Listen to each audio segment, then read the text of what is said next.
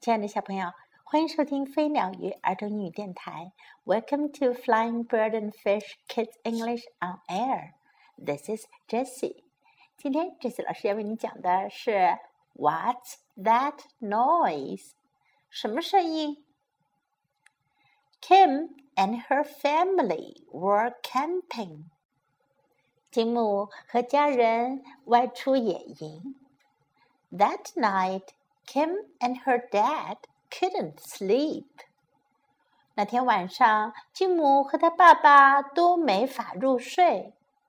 Mom was snoring，因为妈妈在打呼噜。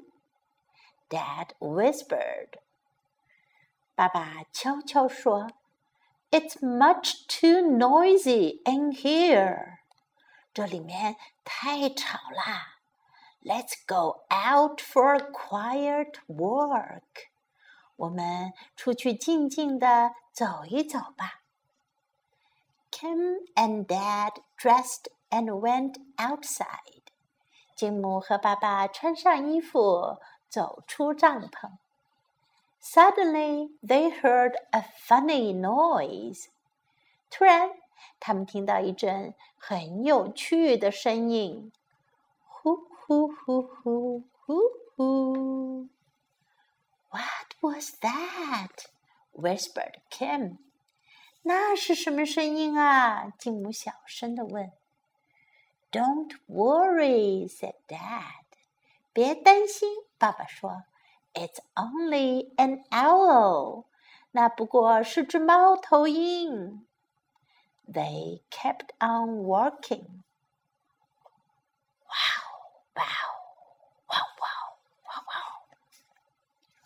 What was that? asked Kim. 那是什么声音啊？吉姆问道。Dad said, "Don't worry, it's only a dog." 爸爸说：“别害怕，不过是一只狗。” They kept on walking. 他们继续散步。Bear, bear. Kim and her dad nearly fell over in surprise. 金姆和爸爸吃了一惊，差点摔倒。What was that? asked Dad. 那是什么声音？爸爸问道。It was only that sheep over there, said Kim.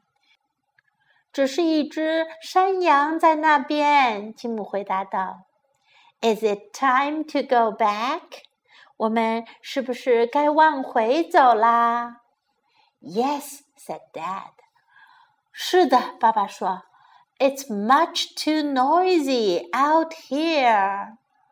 这外面太吵啦。小朋友，故事讲完了。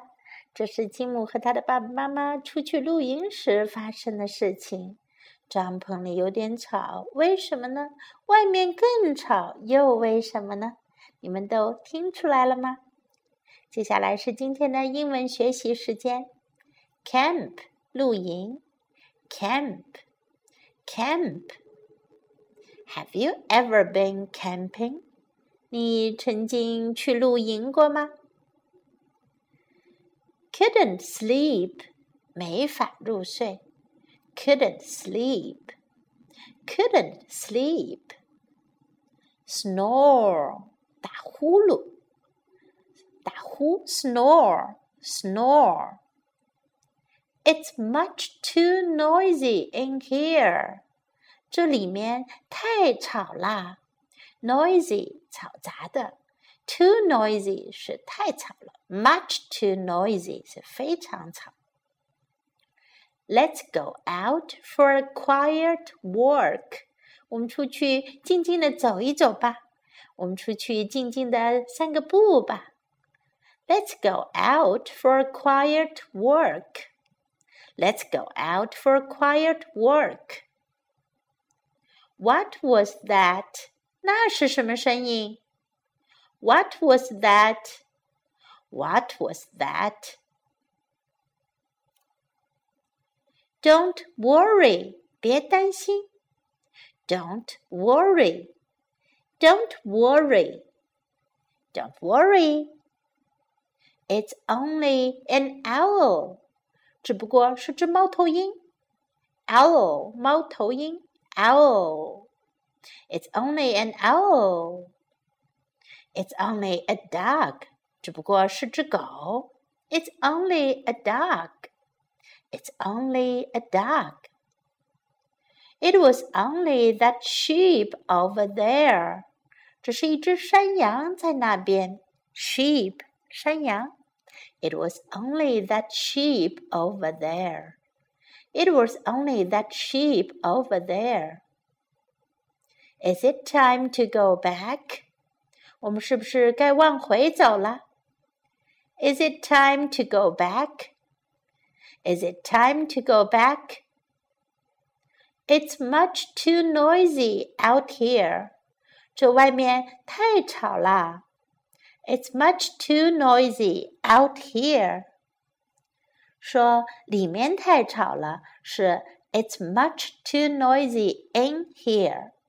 外面太吵了，就是 It's much too noisy out here。In 是里面，out 是外面。It's much too noisy out here。最后，我们再来听一遍这个故事的英文版本。What's that noise? Kim and her family were camping. That night, Kim and her dad couldn't sleep. Mum was snoring. Dad whispered. It's much too noisy in here. Let's go out for a quiet walk. Kim and Dad dressed and went outside. Suddenly, they heard a funny noise. Hoo hoo, hoo hoo, hoo hoo hoo. What was that? whispered Kim. Don't worry, said Dad. It's only an owl. They kept on working. Wow, wow, wow, wow, wow. What was that? asked Kim. Dad said, Don't worry, it's only a dog. They kept on working. Bah, bah, bah. Kim and her dad nearly fell over in surprise. What was that? asked Dad. It was only that sheep over there, said Kim. Is it time to go back? Yes, said Dad. It's much too noisy out here. This is the end of the story. Do you like this little story? I hope you enjoy it. This is Jessie saying goodbye.